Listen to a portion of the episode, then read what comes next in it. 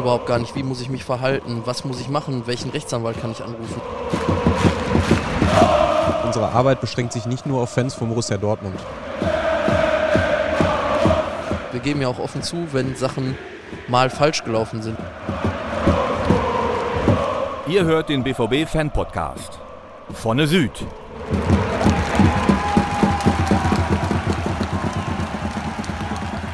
Hallo und herzlich willkommen zu einer neuen Folge unseres Fan-Podcasts Vonne Süd, der tatsächlich heute auch zum ersten Mal Vonne Süd stattfinden kann. Hurra! Wir haben super schönes Wetter. Wir sitzen hier ähm, in Block 13 neben dem Vorsänger Podest und haben auch heute wieder ein spannendes Thema für euch vorbereitet. Und zwar wollen wir uns heute mit den Fanhilfen und ganz konkret äh, natürlich auch mit der Fanhilfe Dortmund beschäftigen, wofür wir heute natürlich auch wieder zwei sehr interessante Gäste hier haben. Ähm, bevor wir loslegen, stellen wir uns selber noch kurz vor, Christoph. Ähm, mein Name ist Björn Hegemann. Ich leite die Abteilung Fanangelegenheiten beim BVB. Und Christoph, du hast das Wort. Genau, ich bin Christoph Bökamp, bin Redakteur bei Borussia Dortmund und ich stelle auch direkt mal unseren ersten Gast vor. Olli, 26 Jahre alt, glühender BVB-Fan und einer der aktiven Mithelfer und Initiatoren der Fanhilfe in Dortmund. Schön, dass du da bist, Olli. Hallo, vielen Dank. Und unser zweiter Gast, den ich hier heute begrüßen darf, ist Fabian, 31 Jahre alt, natürlich ebenfalls in der Fanhilfe aktiv und äh, seit der Kindheit begeisterter BVB-Fan, seit 2005 im Besitz einer Dauerkarte für die Südtribüne. Hi Fabian. Ja, danke schön für die Einladung. Hi. Ja, ich würde sagen, wir machen erstmal einen relativ groben Einstieg. Ähm, wie würdet ihr denn die Frage beantworten, was die Fanhilfe ist und was Fanhilfe bedeutet? Olli, willst du vielleicht kurz den Anfang machen? Ja, äh, so einfach ist das vielleicht gar nicht zu erklären, aber die Fanhilfe ist im Wesentlichen ein Verein, der sich darum kümmert, die Interessen von Fußballfans, die sich mit staatlichen Maßnahmen bedroht sehen, ähm, so ein bisschen zu kanalisieren und die auf unterschiedlichen Feldern dann vielleicht zu vertreten. Einmal natürlich durch, wenn akute Probleme bestehen, vielleicht kannst du da ja gleich kurz was ja, zu sagen, äh, die Vermittlung an Rechtsanwälte und ähm, dann in anderen Fällen, dass wir auch Öffentlichkeitsarbeit machen, dass wir versuchen halt Themen aufzuarbeiten, die rund ums Fußballspiel passieren oder halt auch versuchen, uns politisch zu vernetzen. Ähm, ja, das ist so im Wesentlichen eigentlich das, was eine Fanhilfe macht oder was so unser, unserem Selbstbild entspricht. Wir sind halt, versuchen halt selbst als Fans für andere Fans Unterstützung in außergewöhnlichen Lagen zu geben. Genau, ich würde es noch ergänzen. Also auf der einen Seite machen wir, ähm, wenn quasi ein Fan persönlich ein Problem hat, irgendwie ähm, weil er in seinem äh, Spieltagsalltag vielleicht irgendeinen Konflikt hatte oder einen Konflikt auch mit der Justiz hatte, uns das anzuschauen, das vielleicht auch für uns ähm, ein Stück weit auszuwerten und dann auch an Anwälte zu vermitteln. Was aber auch ein ganz, ganz großer Teil ist, ist auch unser Einsatz für äh, die Fanbelange. Fanbelange bedeutet so Sachen wie zum Beispiel, das hat vielleicht der eine oder die andere mitgekriegt, ein Polizeigesetz in NRW, welches erlassen wurde, dass wir uns mit solchen Gesetzgebungen auseinandersetzen, die uns als Fans in unseren Grundrechten beschneiden würden. Und das sind einfach so Thematiken, wo sich viele Fans von Borussia Dortmund in der Fanhilfe zusammengetan haben und da versuchen, aktiv an diesen Thematiken auch zu arbeiten, sich damit auseinanderzusetzen, politische Vernetzung zu betreiben etc., damit da aus Fansicht einfach auch unsere Sichtweise dargestellt werden kann. Auch natürlich in der Öffentlichkeit, was glaube ich auch ein sehr relevanter Punkt in unserer Arbeit ist. Ja, und wenn ihr diesen Podcast regelmäßig hört, dann wisst ihr, wir sammeln vorher auch immer die eine oder andere Stimme zum Thema ein. Heute haben wir noch zwei Stimmen eingesammelt. Eine davon kommt von Andreas Hüttel aus Hannover. Ich glaube, wenn ihr bei Twitter unterwegs seid, dann kennt ihr ihn. Da ist er ziemlich aktiv und er ist einer der Mitbegründer der Arbeitsgemeinschaft Fananwälte, selbst Fußballfan und Traditionalist und bereits frühzeitig mit den Problemen der Fußballfans konfrontiert gewesen und er ist halt auch Rechtsanwalt sowie Fachanwalt für Straf- und Sozialrecht und er sagt ganz allgemein zum Thema Fanhilfe dieses. Die Fanhilfen sind grundsätzlich ein guter erster Ansprechpartner. Sie können über den Einzelfall hinaus, kann es wichtig sein, eine Gegenöffentlichkeit zu schaffen. Es ist schwer festzustellen, dass Medien vorrangig nach Auseinandersetzungen in weitem Umfang schlicht Polizeiberichte abschreiben und als Presse Mitteilung sozusagen veröffentlichen. Da kann, können Fanhilfen auch entgegenwirken. Ihr habt eben, vor allem du, Olli, schon angedeutet, dass es äh, etwas von Fans für Fans ist. Könnt ihr vielleicht nochmal kurz konkretisieren, wer denn eigentlich dahinter steckt? Ähm, wer ist Mitglied in der Fanhilfe, ähm, der das Ganze am Leben hält? Mitglied in der Fanhilfe kann grundsätzlich jeder BVB-Fan werden bei uns und bei anderen Vereinen, denke ich mal auch. Ähm, man muss einfach bei regulären Spielen, das war in den letzten ja, ungefähr 16 Monaten ja nicht so einfach möglich. Ähm, aber sonst haben wir hier einen Stand unter der Südtribüne, da kann man hinkommen, Mitgliedsantrag ausfüllen und dann kann man Mitglied in unserem Verein werden. Wir arbeiten alle völlig ehrenamtlich und ähm, ja, sind eigentlich ein loser Zusammenschluss aus 30, 40 Leuten, die das vielleicht so ein bisschen aktiver machen, aber es kann sich auch jeder aktiv einbringen. Also wir haben immer auch einen wechselnden Personenkreis und da stehen jetzt nicht irgendwelche Gruppen, Fanclubs oder ja, bestimmte Freundeskreise hinter, sondern wir sind ein Zusammenschluss, der sich so dazu zusammengefunden hat, bestehend aus dem gesamten Fanspektrum des BVB. Also wir haben sowohl Leute halt aus den größeren Fanclubs, als auch aus kleineren Fanclubs, als auch aus den Ultragruppen, als auch aus bestehend aus Einzelpersonen, Freundeskreisen, die sich halt so in unseren Strukturen engagieren. Also es kann wirklich jeder machen, jeder, der da Lust zu hat und wir stehen halt jedem BVB-Fan ganz grundsätzlich immer offen, völlig egal, ob er auf der Südtribüne steht, äh, zu jedem Spiel geht und auch zu allen Auswärtsspielen fährt oder ob er auf der Westtribüne sitzt und äh, vielleicht nur fünf Spiele im Jahr sieht. Also wir sind, wir stehen ja wirklich sind für alle Leute offen. Genau, du hattest auch noch gefragt, was quasi Bedingung ist, um bei uns aktiv mitzuarbeiten. Das muss jetzt zum Beispiel gar kein juristischer Hintergrund sein, weil wir gerade ganz viel über Gesetze und so auch gesprochen haben. Ich zum Beispiel habe überhaupt gar keinen juristischen Hintergrund, zumindest nicht in den Themengebieten. Aber das ist egal, weil eigentlich immer jede helfende Hand mal mehr, mal weniger gebraucht wird. Und da sind wir wirklich offen für jede Mithilfe und freuen uns halt, wenn sich da jemand engagieren möchte und sich ein bisschen tiefer gehen damit so Fan-Thematiken auch beschäftigen möchte, als es vielleicht der reine Stadionbesuch dann auch ausmacht. Also im Prinzip ein Querschnitt der Fanszene, ähm, mal verbunden mit juristischen Kenntnissen, mal ohne, mhm. vermehrt natürlich ohne. Wie gleicht ihr das aus? Also ihr habt ja auch äh, Kontakte mhm. zu Anwälten, beziehungsweise Anwälte, die sehr aktiv bei euch sind. Ähm, wie kann man sich das vorstellen? Naja, wir haben Anwälte, die ja auch Mitglied bei uns sind und wir haben dann immer offene Treffen. Im Fanprojekt finden die meisten statt eigentlich, wo man halt, wenn man sagt, ich möchte mich auch gerne aktiver engagieren, dann kommt man halt in diesen E-Mail-Verteiler mit rein, dann kann man zu dem offenen Treffen auch einfach hinkommen und dann tauschen wir uns aus. Und sonst, wenn Leute mit Einzelfallproblematiken zu uns kommen, die halt sagen, ich sehe mich dem und dem Vorwurf jetzt ausgesetzt oder ich habe die und die behördliche Maßnahme, wie zum Beispiel ein Betretungsverbot, eine Meldeauflage oder was auch immer bekommen. Äh, ich bin damit überfordert, ich weiß nicht, was wir machen können. Führen wir natürlich keine Rechtsberatung du durch, A, weil wir die Kenntnisse dafür gar nicht haben und B, es auch rechtlich nicht dürfen.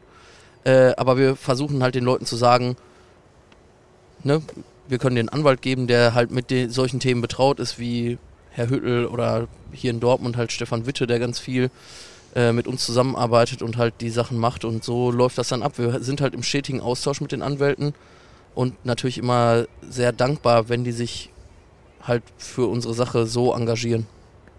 Ja, der von dir angesprochene Stefan Witte hat uns auch den ein oder anderen O-Ton ähm, im Vorfeld gegeben. Und ich glaube, äh, wenn wir ihn uns hier mal anhören, so ein bisschen ein Jobangebot hat er da auch offeriert. Die Arbeit der Fanhilfe ist erstens mal Ansprechpartner und erste Anlaufstelle für Fans zu sein, die Fragen aus rechtlichen Bereichen haben oder in Konflikt mit Polizei oder Justiz geraten sind. Ähm, dazu gibt es dann im Konzept der Fanhilfe Dortmund verschiedene Säulen der Tätigkeit. Das heißt, A, eine Sichtbarkeit am Spieltag ähm, geschaffen zu haben, indem man A, einen Stand hat, wo man hingehen kann und auch eine Notfallnummer, äh, die man an den Spieltagen oder rund um die Spieltage erreichen kann, wenn sich Fragen oder Bedarf für eine Akutbetreuung ergeben, was im Übrigen bis auf wenige Ausnahmen auch für die Gästefans gilt. Die Arbeit der Fanhilfe ist im Wesentlichen ehrenamtliche Arbeit aller Beteiligten Fans und wir sind dafür jede Mithilfe willkommen, aufgrund der Tatsache, dass sie vielfach juristisch geprägt ist, auch gerne von ja, juristisch gebildeten Menschen, Studenten, Anwälten, Juristen aus anderen Ebenen. Am Spieltag sieht die Arbeit so aus, dass man erreichbar ist oder auch für Gespräche zur Verfügung steht. Im Konfliktfalle oder Aktionsfalle gibt es, wie beispielsweise bei dem Unionsspiel, dann auch mal äh, eine Akutsprechstunde per Telefon, wo ähm, Erlebnisse, Geschehnisse gesammelt, sortiert und äh, in die juristische Bewertung ähm, weitergegeben werden. Ich packe Andreas Hüttel nochmal direkt hinten dran. In den Fanhilfen wird ehrenamtlich äh, gearbeitet, also diejenigen, die sich da engagieren, äh, bringen da viel Herzblut und vor allem Zeit mit ein. Es ist äh, nicht zu unterschätzen, äh, erstmal stetig als Ansprechpartner bei den Spieltagen vor Ort zu sein, aber vor allem die, die Nach- und Vorarbeit zu den dann zu führenden Verfahren nimmt oft einen erheblichen Umfang in Anspruch. Also egal ob Jurist oder nicht Jurist, Engagement und Herzblut sind schon ein Thema. Ja, auf jeden Fall. Absolut.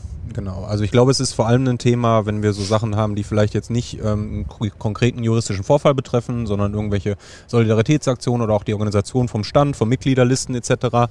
Und wenn es natürlich in die Fallbearbeitung geht, das hat Olli ja schon so schön gesagt, sind wir dann ein Stück weit auch raus, weil wir dann an Anwälte auch vermitteln müssen, um es rein juristisch klären zu können. Gab es eigentlich einen ganz konkreten Grund, warum ihr euch hier in Dortmund gegründet habt?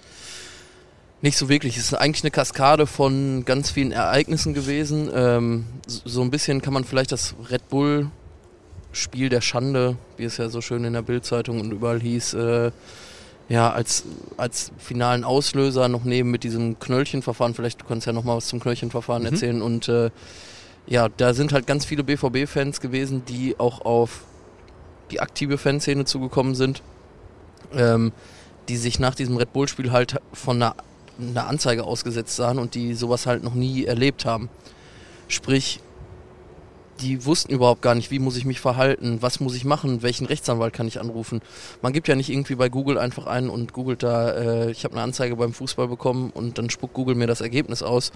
Gerade beim Fußball herrschen ja auch so ein bisschen juristische Besonderheiten. Man hört ja mal wieder die Forderungen der Innenminister, Null Toleranz.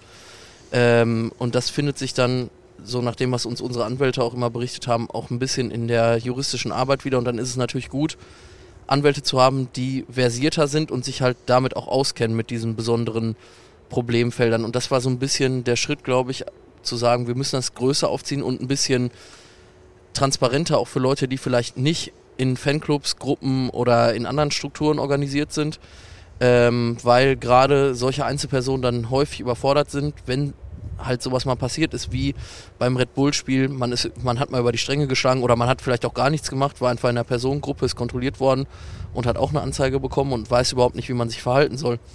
Ähm, ja, das ist so ein bisschen, war vielleicht so der, der Aufhänger und dann gab es halt nur diesen Knöllchenfall und dann haben wir irgendwann gesagt, 2018 im April, dass wir uns halt gründen und haben dann 18, 19 angefangen mit unseren, mit unseren Sachen. Das Spiel gegen Leipzig war im Februar 2017, meine ich. Das heißt, es hat dann doch nochmal äh, etwas über ein Jahr gedauert, bis ja, sich die absolut. Fanhilfe gegründet hat. Genau, ich glaube, man musste sich auch erstmal darüber bewusst werden, äh, wie gehen wir das überhaupt an. Ja, weil erstmal kamen die Fragen an die Fanszene, wie kann ich mich jetzt verhalten, was ist jetzt, was passiert jetzt mit mir? Ich habe eine Anzeige beim Fußball bekommen. Aber dann Strukturen zu schaffen, die auf sowas auch reagieren können, das bedeutet, dass wir Ansprechpartner haben, dass wir aber selber erstmal wissen, wie organisieren wir uns. Ne? Ist es ein Verein? Ist es irgendeine andere Art von Gesellschaftsform? Was haben wir für Strukturen? Hat natürlich ein bisschen Zeit gekostet, aber die Arbeit lief auch im Vorhinein schon. Vielleicht nochmal eben juristische Besonderheit, du hattest das eben so schön Knöllchenfall genannt. Äh, jeder, der sich vielleicht in Dortmund schon mal am Spieltag in Richtung vom Kreuzviertel aus in Richtung Stadion bewegt hat, wird sehr, sehr viele Menschen ähm, sehen, die auch mal auf der Straße in größeren Gruppen laufen, weil dann Verkehr ja teilweise auch nicht mehr zu denken ist. Und da hatte sich die Dortmunder Polizei zwischendurch dann einfallen lassen, das zu einer Ordnungswidrigkeit zu erklären, wenn sich dann Fangruppen in Richtung Stadion bewegt haben. Das wurde dann zum Beispiel auch als einer unserer ersten Fälle juristisch auch äh, aufgegriffen, wenn ich so nennen darf. Genau.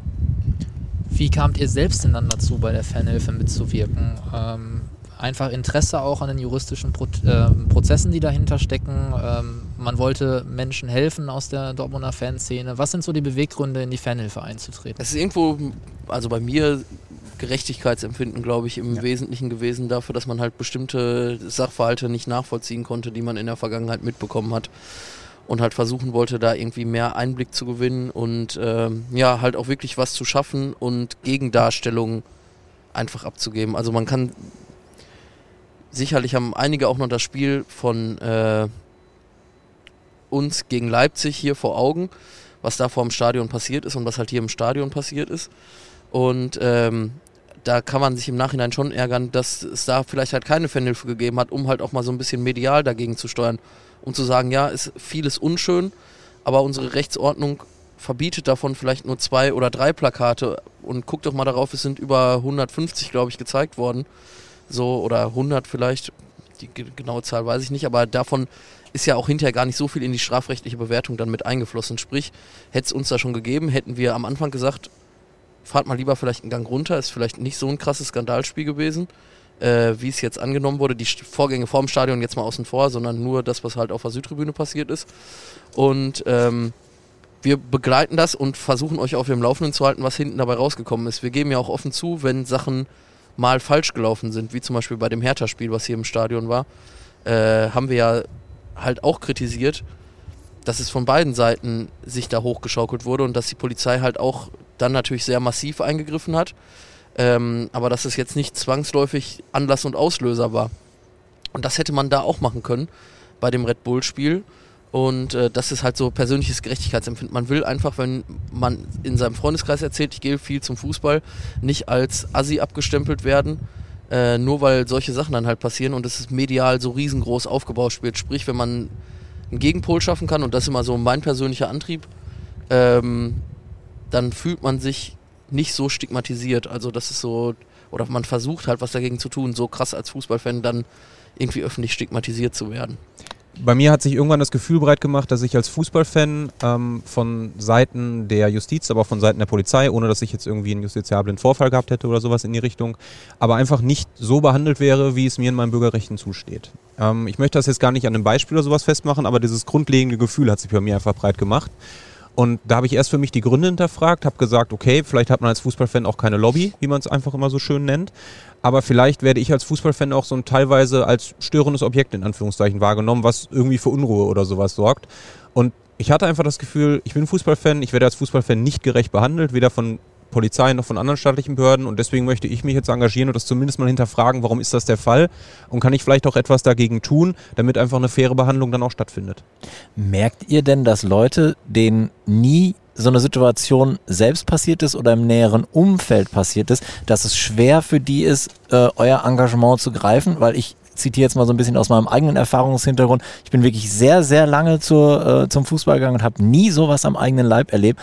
Dann ist es mir äh, beruflich tatsächlich mal passiert als Journalist, dass ich im Polizeikessel sehr lange war und meiner Meinung nach auch ungerechtfertigt in der prallen Sonne da stundenlang gehalten wurde.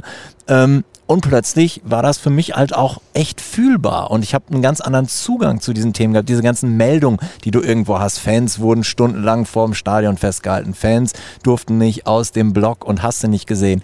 Ähm, wenn man es mal selber erfahren hat, hat man einen ganz anderen Zugang dazu. Also könnt ihr Leute, die diese Erfahrung nicht haben, überhaupt erreichen? Ja, auf jeden Fall. Wir haben ja auch relativ viel versucht, das immer zu tun, als wir noch hier aktiv ins Stadion gehen konnten. Ähm, und haben zum Beispiel einen Infostand unter der Westtribüne gehabt, den wir beide auch relativ häufig zusammen gemacht haben. Und haben halt dann mal so klassische Problemfälle aufskizziert. Unser bestes Beispiel ist da immer diese Busanreise in Bremen gewesen. Dass man halt nicht mehr aus dem Bahnhof rausgehen konnte, sondern man wurde in Bremen am Hauptbahnhof in Shuttlebusse gesetzt äh, und zum Stadion gefahren, weil es so eine Allgemeinverfügung der Polizei gab und ich glaube jetzt auch immer noch gibt. Äh, ich bin mir da aber nicht ganz so genau sicher, sicher weil die Fanhilfe Bremen da auf jeden Fall auch äh, schon mal versucht hat, das anzugreifen. Ähm, aber da merkt man dann auch, wenn man mit den Leuten mal ins Gespräch kommt, dass sie dann schon ein Verständnis dafür entwickeln, gerade wenn man halt so eine absurde Maßnahme aufzeigt, wie warum soll jeder BVB-Fan, der in Bremen am Hauptbahnhof ankommt, in den Bus einsteigen, um mit dem Bus zum Stadion gebracht zu werden? Vielleicht möchte ich auch einfach vorher mit meinen Freunden noch äh, eine Stunde ein Bier trinken und dann selbst entscheiden, zum Stadion zu gehen. Diese Möglichkeit, meine Grundrechte, da mich freizügig im Bundesgebiet bewegen zu können, auszuüben, die wird mir ja völlig genommen ohne sachlichen Grund. Also Björn, als Fanbeauftragter wirst du das ja auch einschätzen können. Die Spiele gegen Bremen sind ja jetzt auch nicht die super Problemspiele immer gewesen, so, sondern man hatte da auch die Chance, in Bahnhofsnähe sicherlich auch nochmal ein Bierchen trinken zu gehen mit seinen Freunden. Und wenn man solche plakativen Fälle dann irgendwie nimmt, dann kann man den Leuten das vielleicht auch eher vermitteln, als wenn man jetzt einen Fall nimmt, wo die Leute auch sagen, das ist vielleicht gerechtfertigt gewesen, ähm, das zu machen. Aber ganz oft muss man halt auch einfach hinter die Fassaden gucken und dann abwägen, sind die Sachen, du hast es ja gerade auch gesagt, überhaupt verhältnismäßig, in ihrer Intensität verhältnismäßig, in der Länge verhältnismäßig, gegen die Vielzahl der Leute verhältnismäßig. Gerade beim Fußball ist das ja oft so. Und ganz oft muss ich ja einfach nur mal am falschen äh, Ort sein, zur falschen Zeit und dann bin ich halt in so einer Maßnahme drin.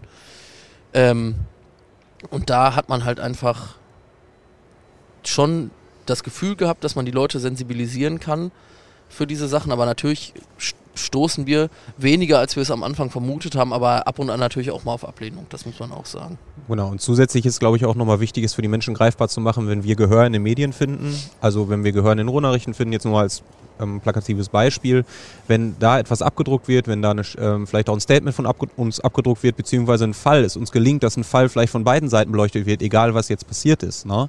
ähm, ich glaube, dann können auch Menschen ein besseres Verständnis für diese ganze Arbeit beziehungsweise auch für diese Problematiken, die sie ja vielleicht persönlich gar nicht haben, entwickeln, mit denen wir uns dann auch auseinandersetzen. Zumindest ist das, glaube ich, so unser hehrer Auftrag, den wir an der Stelle auch haben.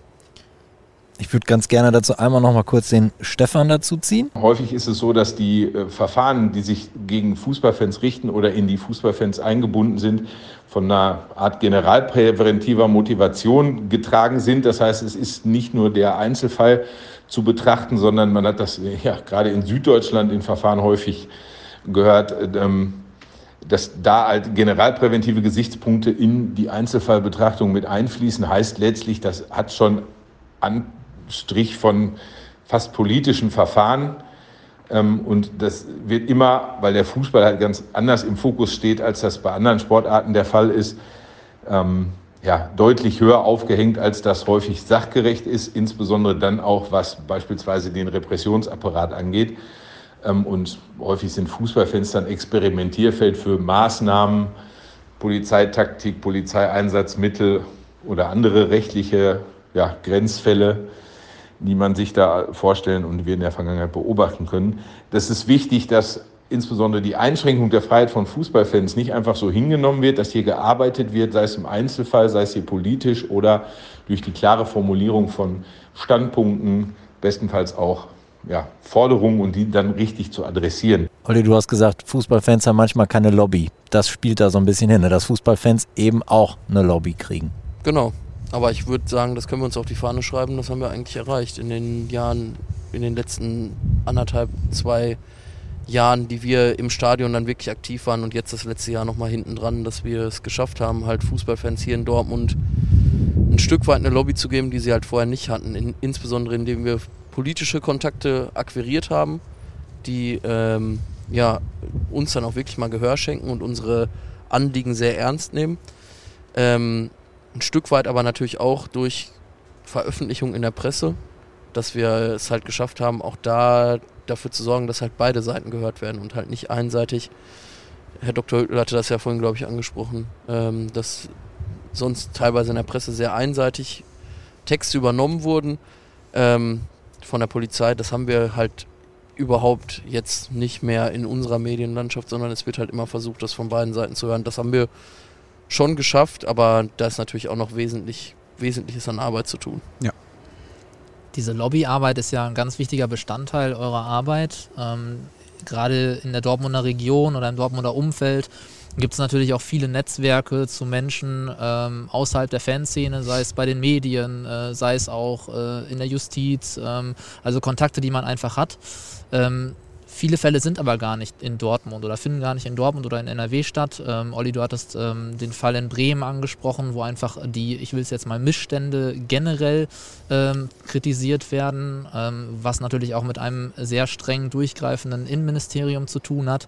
Ähm, das ist ja etwas, was erstmal sehr weit weg ist. Ähm, wie kann man denn auch außerhalb von Lobbyarbeit dagegen vorgehen? Was tut ihr in solchen Fällen? Vielleicht auch konkret am, Be am Beispiel Bremen. In solchen Fällen würden wir jetzt, wenn ein BVB-Fan sagen würde, mich stört das so massiv, oder wenn wir sagen würden, uns stört das so massiv, dass wir diese Freiheitsbeschränkungen nicht über uns ergehen lassen wollen, Bremen ist da das perfekte Beispiel, das wollen wir natürlich nicht, ähm, dann setzen wir uns als erstes mit der lokalen Fanhilfe in Verbindung, weil die Fanhilfen untereinander eigentlich auch ganz gut alle vernetzt sind und fragen, habt, macht ihr auch vielleicht was gegen die Allgemeinverfügung? Dann können wir uns das erklemmen. In dem Fall ist das so.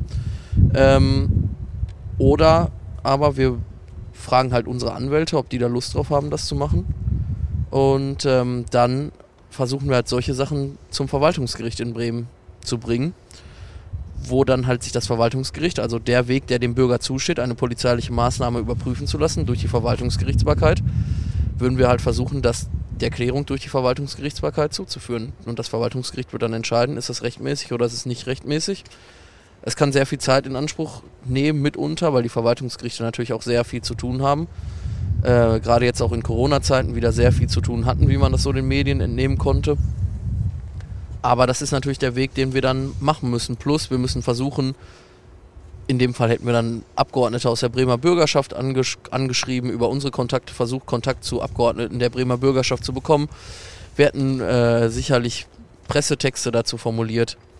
Ähm, ja, aber dadurch, dass die Fanhilfe Bremen das halt schon als großes Thema hat und wir halt mit denen relativ gut vernetzt sind, äh, mussten wir das dann nicht tun. So versucht man sich halt immer so ein bisschen abzuarbeiten und untereinander auch zu helfen, um halt solche Missstände vielleicht dann gemeinsam aus der Welt zu bekommen. Das Wichtigste ist aber natürlich, dass wir in solchen Fällen immer versuchen, das dann an die Anwälte weiterzugeben. Und der Anwalt muss dann entsprechend immer mit dem Kläger oder der Klägerin entscheiden, äh, können wir das in dem Fall machen und macht das Sinn? Und wir versuchen aber dann immer unser Möglichstes zu, zu tun, das irgendwie über diese Vermittlung hinaus zu unterstützen.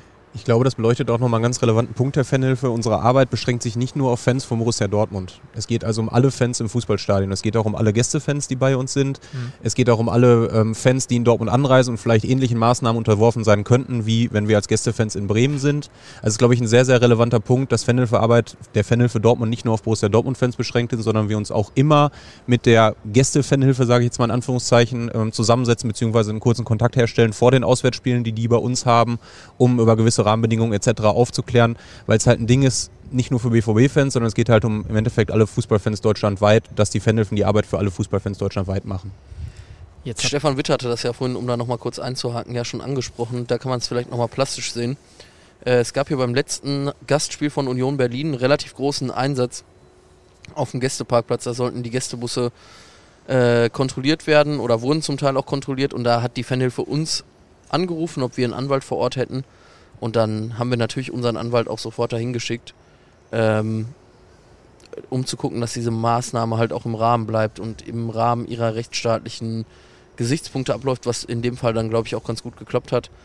Äh, und das ist halt so, das ist ja genau das, was du meintest, dass wir halt die, das auch immer anderen Fanhilfen dann anbieten, wenn wir die Möglichkeit haben, dass ein Anwalt hier vor Ort ist, dass der dann bei solchen Sachen natürlich auch mit dazukommen kann. Stefan Witt hatte das ja vorhin schon kurz angeschnitten.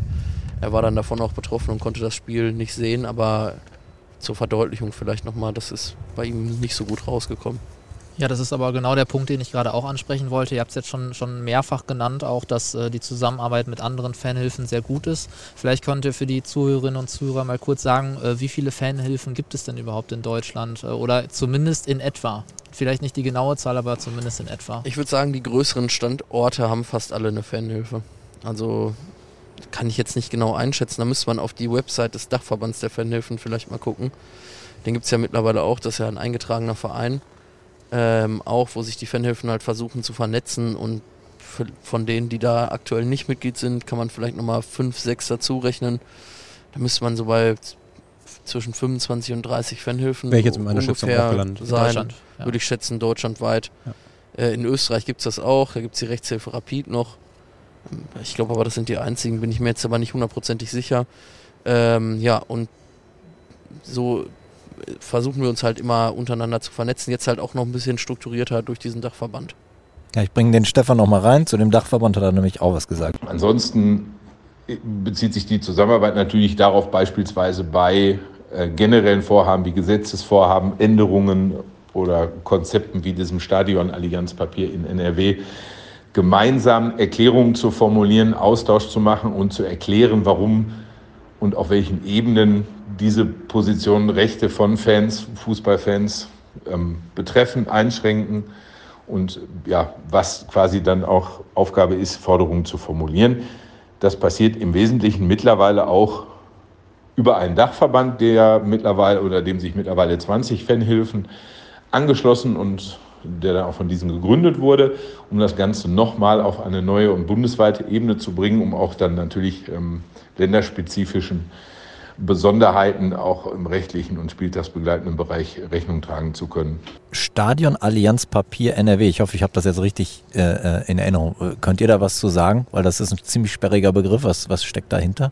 Das Stadionallianz Papier, Björn lächelt schon. Ähm, spannendes Thema. Spannendes ja. Thema. Ist im Endeffekt auch ein Thema, welches ähm, Borussia Dortmund oder auch uns als ähm, Fans ein Stück weit betrifft. Äh, es geht im Endeffekt im Kontext darum, ähm, dass die Fußballvereine eine, ja, ich glaube, Olli berichtigt mich, aber eine Erklärung unterschrieben haben, in der eigentlich drüber steht, dass ja früher Frieden gesorgt werden soll in den Fußballstadien. Also wird also ein Eindruck vermittelt, das kommt aus unserem Innenministerium, wenn ich das richtig im Kopf habe, die ganze Geschichte, ne? ähm, wo der Eindruck vermittelt wird, dass Fußballstadien im Endeffekt Kriegsschauplätze wären. So steht das da natürlich nicht drin. Aber da geht es im Endeffekt auch so ein bisschen darum, dass das Innenministerium die Fußballvereine dann unseres Erachtens, also wenn wir jetzt aus Fanhilfe-Seite sprechen, ein Stück weit unter Druck gesetzt hat und gesagt hat, okay, es gibt natürlich auch andere Maßnahmen, wie zum Beispiel die Beteiligung an Polizeikosten, an Polizeieinsätzen, an Spieltagen, wenn ihr dieses Papier nicht unterschreibt und dieses Papier könnte theoretischerweise weitgehende äh, Eingriffe in unsere Fußballfanrechte bzw. in unsere Menschenrechte eigentlich bedeuten an Spieltagen. Sicherlich zu hinterfragen, welche Fußballvereine das unterschrieben haben und welchen Kontexten das unterschrieben würde, aber das ist natürlich auch ein Thema, was uns da sehr auf der Seele gebrannt hat. Ja.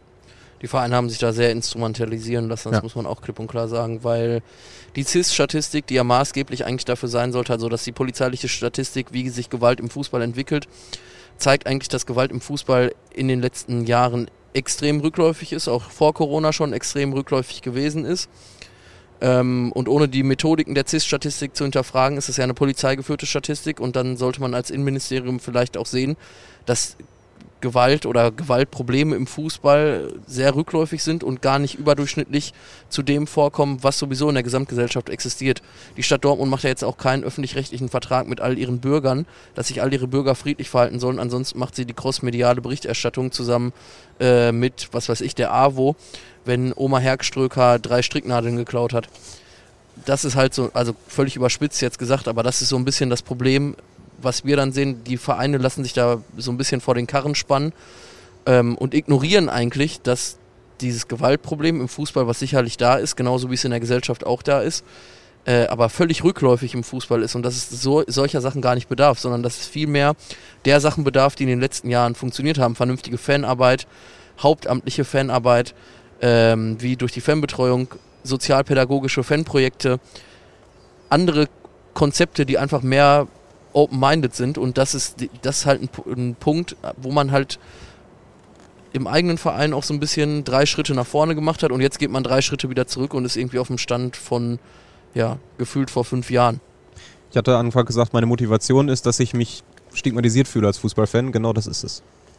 Findet ihr denn, dass äh, sich da ähm, auch durch die Arbeit von euch und auch durch andere Institutionen, äh, wie beispielsweise auch die Fanarbeit, zumindest ein Stück weit etwas geändert hat? Ähm, auch wir betonen natürlich in der Fanarbeit immer wieder, ähm, dass das Stadionerlebnis heute so sicher ist wie eigentlich nie zuvor. Ähm, das tun Fanprojekte, das tun Fanhilfen, ähm, das tun teilweise auch Medien, die ähm, eher pro Fans gerichtete Berichterstattung leisten. Findet ihr, dass sich das in den letzten Jahren äh, geleistet, ähm, verändert hat, entwickelt hat oder ähm, seht ihr da eher die andere negative Richtung? Ja klar hat sich das entwickelt. Das hatte sich bis zu den Stadionallianzen auch insbesondere hier in Dortmund sehr positiv entwickelt, muss man auch klipp und klar sagen. Man hat gespürt, dass ähm, es halt eher nicht auf dieses Bild ankommt, dass halt alle Fußballfans so prinzipiell unter Generalverdacht stehen, sondern dass man immer versucht hat, das anlassbezogen zu machen. Der BVB hat ja zum Beispiel auch bei diesem Union-Einsatz äh, in der alten Försterei das öffentlich kritisiert und gesagt, dass sie das nicht verstehen können, warum das gemacht wurde. Und da, das ist ein Punkt, wo man vielleicht sagen würde, hätte der BVB vor drei, vier Jahren vielleicht eher nicht gemacht.